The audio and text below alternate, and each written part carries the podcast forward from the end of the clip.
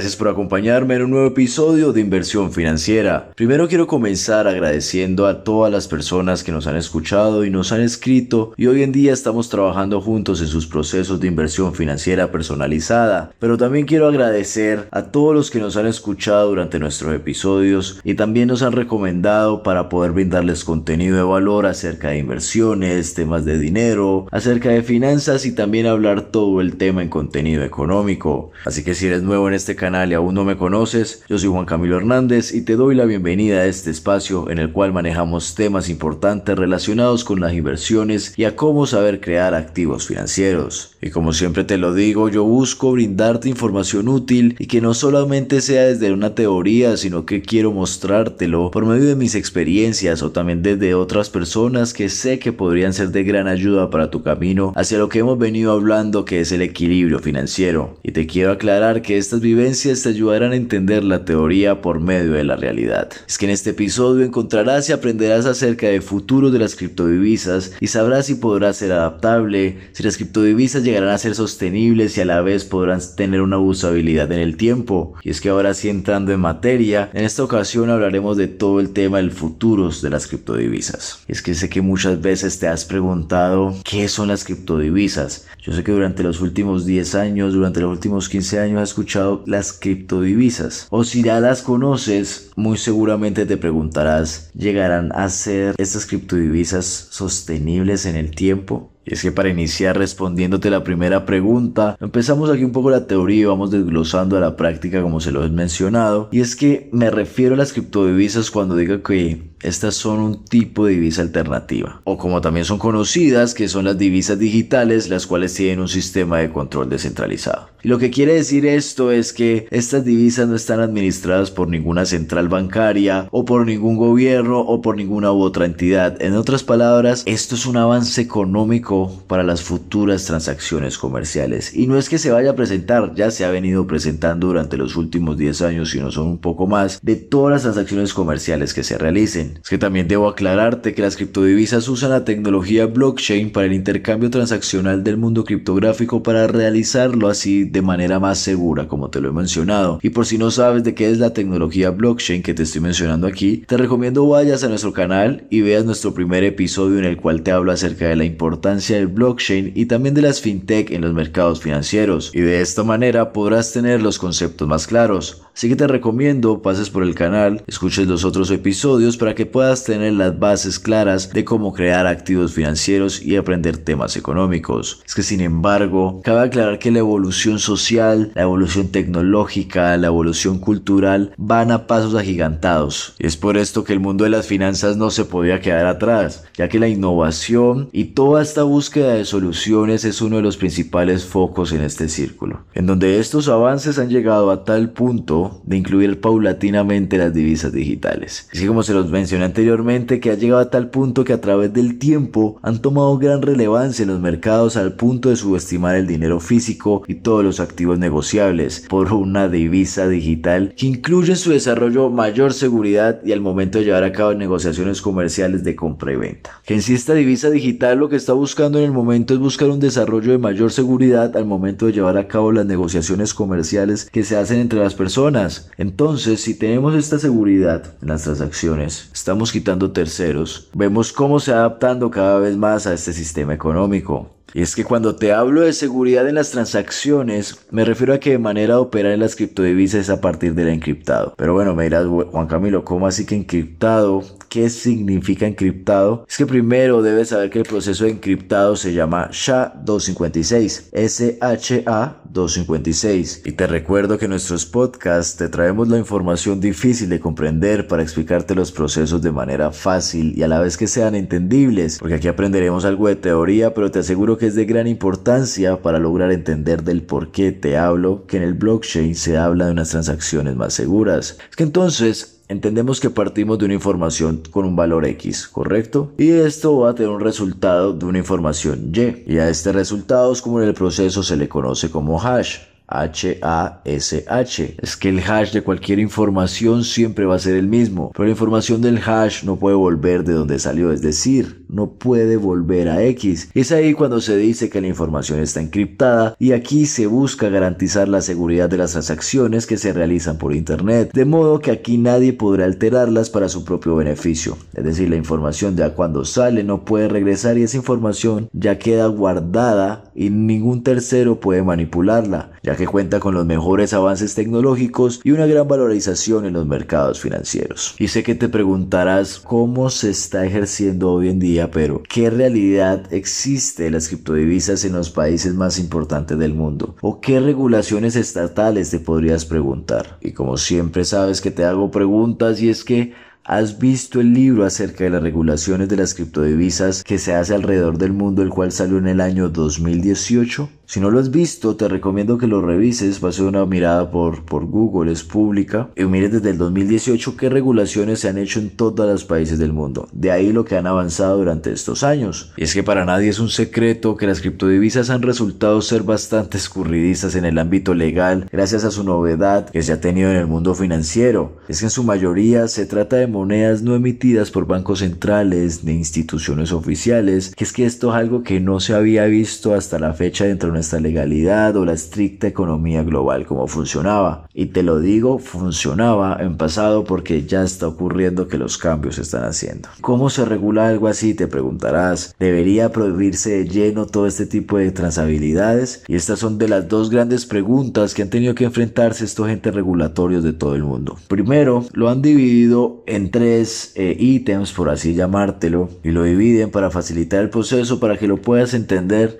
Podemos hablar de la legalidad legalidad o el permiso del uso. Y es que en buena parte del mundo occidental y toda la parte tradicional liberal vemos cómo las monedas virtuales se aceptan como un bien económico aunque no se admiten como una divisa propia de los países. Está en el caso de la Unión Europea en Suiza y otros países europeos como también lo son Canadá, eh, también tenemos en Norteamérica Estados Unidos, aunque bueno aquí cabe aclarar que en los Estados Unidos también depende de cada estado. Eh, tenemos países como lo es Japón, Australia, Nueva Zelanda, Sudáfrica, Brasil, Latinoamérica, Colombia, Chile, que están entrando en procesos que más adelante dentro del podcast de pronto lo mencionaremos. Y es que aquí también tiene todo su uso regularizado y legalizado lo que es Turquía, Irán, Congo, Uganda, la parte del África, que si sabemos muy bien, la parte asiática está desde hace unos buenos años atrás haciendo una inversión económica gigante en el continente africano. Ya veremos aquí cómo irá avanzando el continente asiático en los próximos años económicamente. Lo otro término, como se podría entender el uso de la criptodivisa en cada país como uso regulatorio, lo podemos tender como alegal o neutral, en donde están las otras partes del mundo donde no se deciden y no dan unas decisiones legislativas, es decir, no aplican leyes frente a esto. En el caso así como lo puede estar en el tema de América Latina, también en el caso de Rusia, pero también tenemos todo el tema de India, donde hoy en día ya tenemos grandes avances, y otros lugares como lo pueden ser Pakistán, Nigeria, Indonesia, Vietnam, bueno, nos podríamos extender. Que hay varios países en alegales actualmente, o países neutrales que están esperando que grandes potencias vayan tomando mejores pasos, pasos más firmes para ellos no poder eh, desequilibrar en sus procesos. Entonces ya el último, ya lo podrás entender, es cuando ya se dictamina que es, las criptodivisas son ilegales o son restringidas en dicho territorio. Esto lo podríamos decir en otras palabras que están cerrando sus puertas por las criptodivisas a esos países. ¿Y por qué puede sentirse esto ilegal? Bueno, puede ser por su potencial especulativo de que no se tiende como una financiarización casi exacta, eh, su uso que también puede ser fácil para eh, temas fraudulentos y por constituir una plataforma para atacar la soberanía económica nacional. Eso es la razón que dicen algunos países para justificarlo de alguna manera, pero tarde que temprano se tendrán que adaptar a ello ya que la mayoría de países y potencias emergentes están tomando acción frente a esto. Es que China también a pasar de ser un refugio azota esta nueva economía colaborativa que empieza a tener cambios, empieza a tener cambios en sus pensamientos y acciones y verán en un proceso de 5 años cómo estará China regulada con esto. Es que te comento el caso de China donde la adopción de la tecnología blockchain se está acelerando, pero todas las criptomonedas criptodivisas solo pueden ser referidas a una criptomoneda estatal. Es que por una parte las autoridades centrales en China se están introduciendo la tecnología blockchain en algunos principales centros de poder, como lo es el Banco Agrícola de China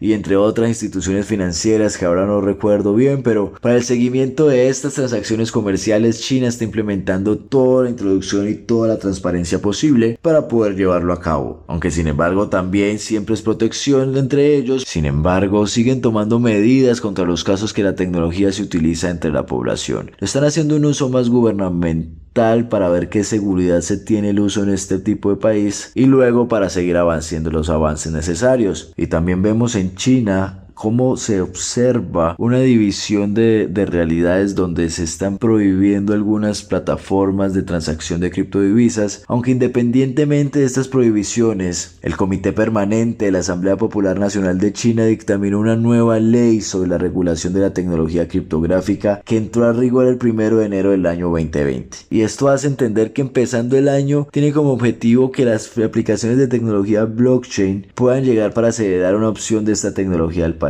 aumentar la tecnología, mejorar su economía y continuar como una potencia económica emergente. En el caso de Francia, que también es bastante llamativo de cómo están funcionando las criptodivisas en Francia, y te comento que las operaciones con criptodivisas no están sujetas a impuestos en este país, ya que al margen de la integración de la tecnología blockchain, se anunciara que la institución estaba lista para lanzar un proyecto piloto de moneda digital del Banco Central, el cual lo tiene pensado sacar durante el primer trimestre del 2020 por contexto que atravesó el país europeo con la relación al tema de la pandemia del COVID-19, dejó todo el tema del proyecto en suspensión. Pero ¿qué nos hace entender esto? Que en Francia sí o sí va a haber una aplicabilidad una usabilidad de las criptodivisas o una moneda digital en, en sus transacciones comerciales. Y es que este proyecto propone un nuevo instrumento basado en el formato digital del euro y a la vez también dispone únicamente para instituciones financieras, excluyendo así las personas minoristas, los independientes, y es que vemos que cuando se aplican estas regulaciones ha sido claro también a la vez anteriormente en el uso de los pasar de la moneda a la tarjeta de banco y lo podemos notar haciendo una imagen um, hacia la operabilidad dentro de los mercados financieros. Al principio,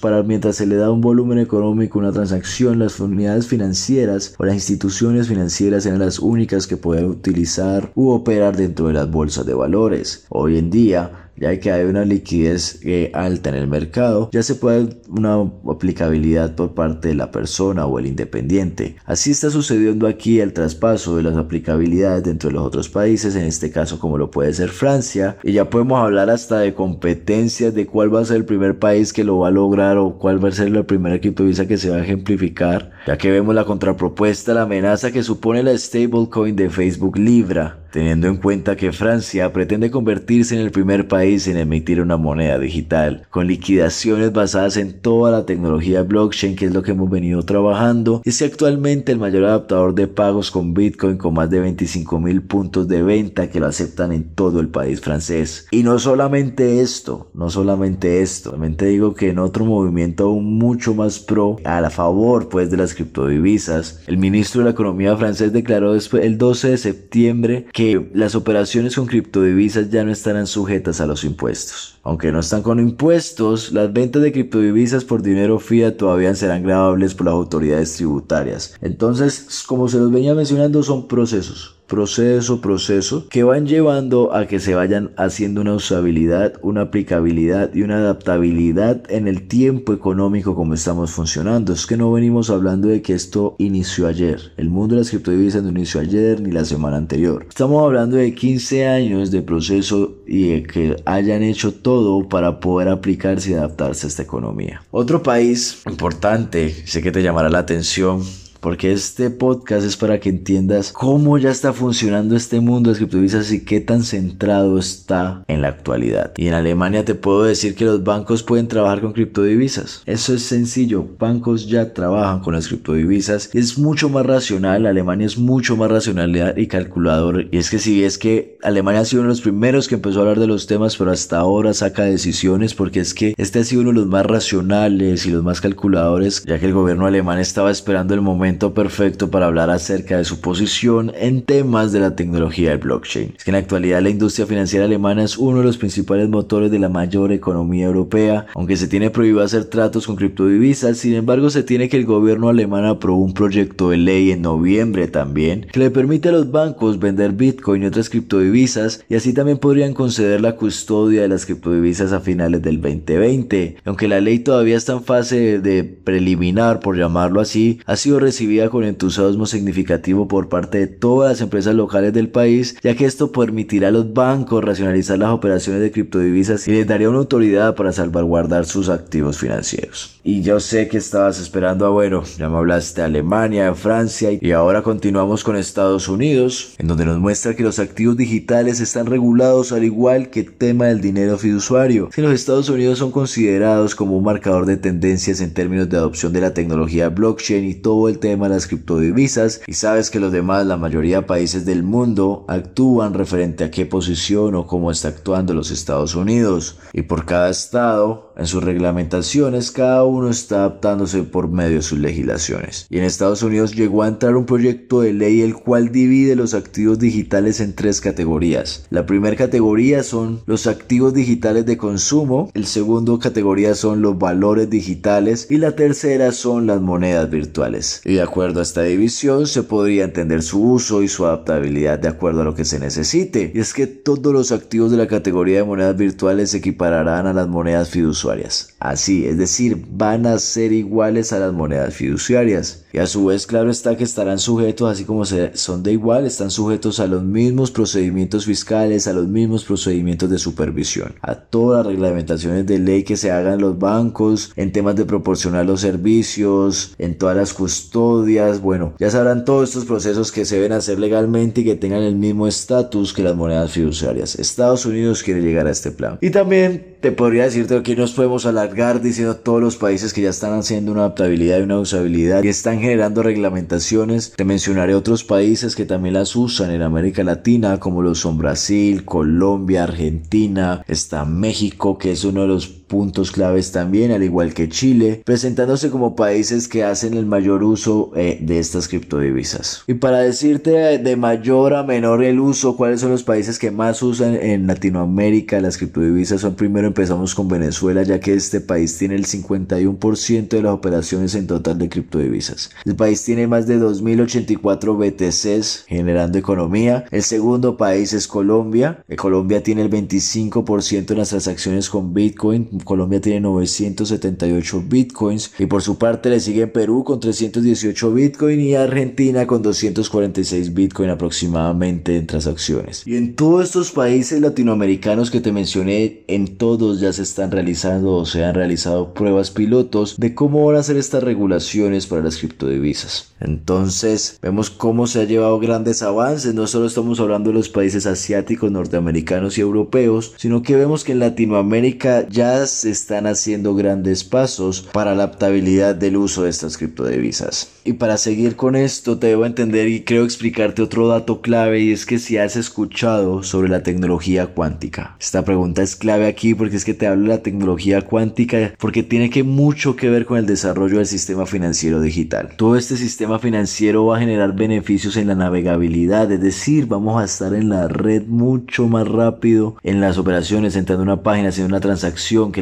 se pueda ver una transacción a otra, donde todos los problemas tecnológicos que se tienen se puedan satisfacer y todo esto determina cómo una divisa segura en el cual puedes invertir y generar grandes rentabilidades. Todos estos procesos, más que la, eh, cómo la gente está usando por oferta y demanda las criptodivisas, también mira cómo están generándose los avances tecnológicos para que estas transacciones se puedan hacer. Y no estamos hablando de una transacción de comprar una leche, no, estamos hablando de poder hacer negociaciones financieras grandes y que cada vez sea de manera más segura. Es que además de educarte en temas financieros, también nosotros en Empirex Capital te podemos asesorar en temas de inversión, ya que nosotros como fondo de inversión privado de los Estados Unidos contamos con la experiencia y los mecanismos necesarios para poder rentabilizar el dinero de nuestros inversionistas de la manera más positiva. Y continuando con el desarrollo de las criptodivisas, hablando del tema de su futuro y la incógnita que se tiene acerca de si llegarán a ser sostenibles en el tiempo. Y es que a esto se le suma que no todo se mueve bajo bajo oferta y bajo la demanda que se le ha venido manejando en todo el tema del dinero tradicional por parte de los gobiernos, por parte de los proveedores, eh, que no es tan positivo para el futuro del papel moneda, ¿correcto? Para el futuro me refiero al valor de este papel moneda cada vez irá disminuyendo. Es que está siendo una de las causas principales del por qué las criptodivisas toman mayor fuerza en la sociedad y entre los mercados financieros. Claro está, que entre los mercados financieros si cogen la mayor fuerza posible, hacen parte de la economía del mundo.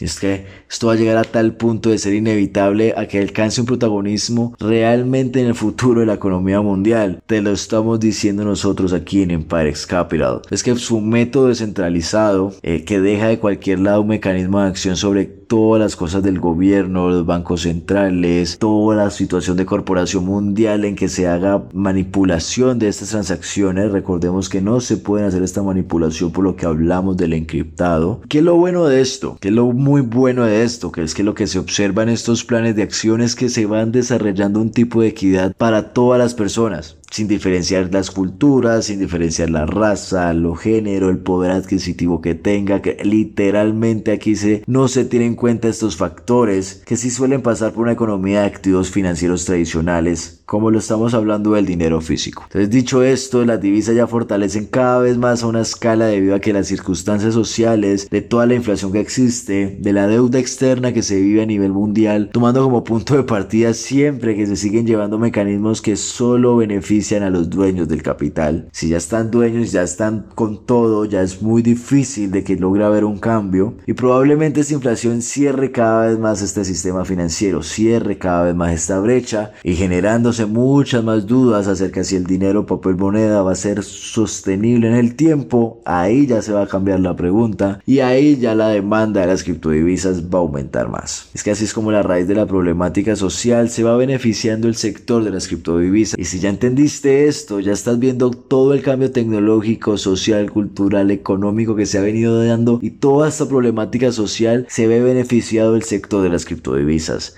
¿Por qué? Porque es que debido a su digitalización, que lo que está logrando siempre es un mecanismo de inmediatez, está buscando rapidez, está buscando que la libertad como operando y la libertad de, de, de hacer las transacciones sea tuya y sin operar de terceros, su alta portabilidad en las distintas partes del mundo, entre muchísimas, muchísimas más características que te podría mencionar aquí, que es se ve que las criptodivisas se van a adueñar del mundo en el sentido de trazabilidad económica. Es actualmente el sector de las criptodivisas se encuentra con una tendencia alcista sobre todo el precio del mercado y eso lo sabes. Si no lo has escuchado, no estás viendo mercados financieros, yo creo que lo has escuchado por ahí que ya algo el Bitcoin te empieza a sonar. Cuando ya algo te empieza a sonar es porque ya estás a tiempo de tomar acción, ya es el momento de tomar la decisión efectiva con un conocimiento de valor como el que nosotros estamos dando aquí en Empirex Capital, se estima que para el año 2030 la tendencia de usuarios podría alcanzar los 200 millones de personas, lo cual alcanzará para llenar con una cartera de blockchain. Estas 200 millones de personas llegarán a tener cartera de blockchain. Si continuando, eh, para no seguirnos desviando un poquito del tema, les mencionaba que alcanzar ese número tan grande de usuarios y si tomamos ese dato y lo ponemos a medianos y largo plazos, si el mundo sigue eh, moviéndose bajo esta demanda, el futuro para las criptodivisas va a ser realmente prometedor hasta tal punto de convertirse en una economía digital, que ahora tiene mucha fuerza, pero ahora te lo juro, en futuro tendrá mucha más. Cabe aclarar que nosotros en Empirex Capital contamos con un portafolio amplio de productos financieros dependiendo de la necesidad de nuestro inversionista. En este caso, el mercado de criptodivisas contamos con un equipo de expertos en gestión de riesgos de capital que esto es realmente importante, ya que nuestros expertos están realmente capacitados y son realmente profesionales que analizan todos y cada uno de los aspectos económicos mencionados anteriormente. Mientras tú sigues generando tus activos, tú sigues trabajando, generando tu tiempo, nosotros en el Parex Capital tenemos nuestros profesionales que lograrán rentabilizar tu capital dentro de estos mercados financieros, tanto tradicional y como en este caso en el mercado de criptodivisas, a tal punto de que usamos estrategias realmente efectivas de diversificación dentro de los mercados financieros y así obtenemos los mayores retornos de inversión con una gestión de riesgo eficiente que garantiza nuestro éxito a través de los años que llevamos en el mercado. Así que nosotros en Empires Capital también nos interesa brindar a nuestros oyentes una educación financiera idónea para que empiecen a cambiar el mal hábito de gastar y también empiecen a tomar conciencia sobre la inversión, teniendo en cuenta que esta es una estrategia inteligente para hacer con el dinero trabaje para nosotros y no nosotros trabajar para el dinero, que eso es una diferencia muy muy grande. Para ir terminando nuestro podcast del día de hoy quería darte una analogía acerca de qué es entender la inversión por medio del ajedrez. Estoy seguro que conoces el ajedrez, los movimientos del ajedrez y es que si vemos que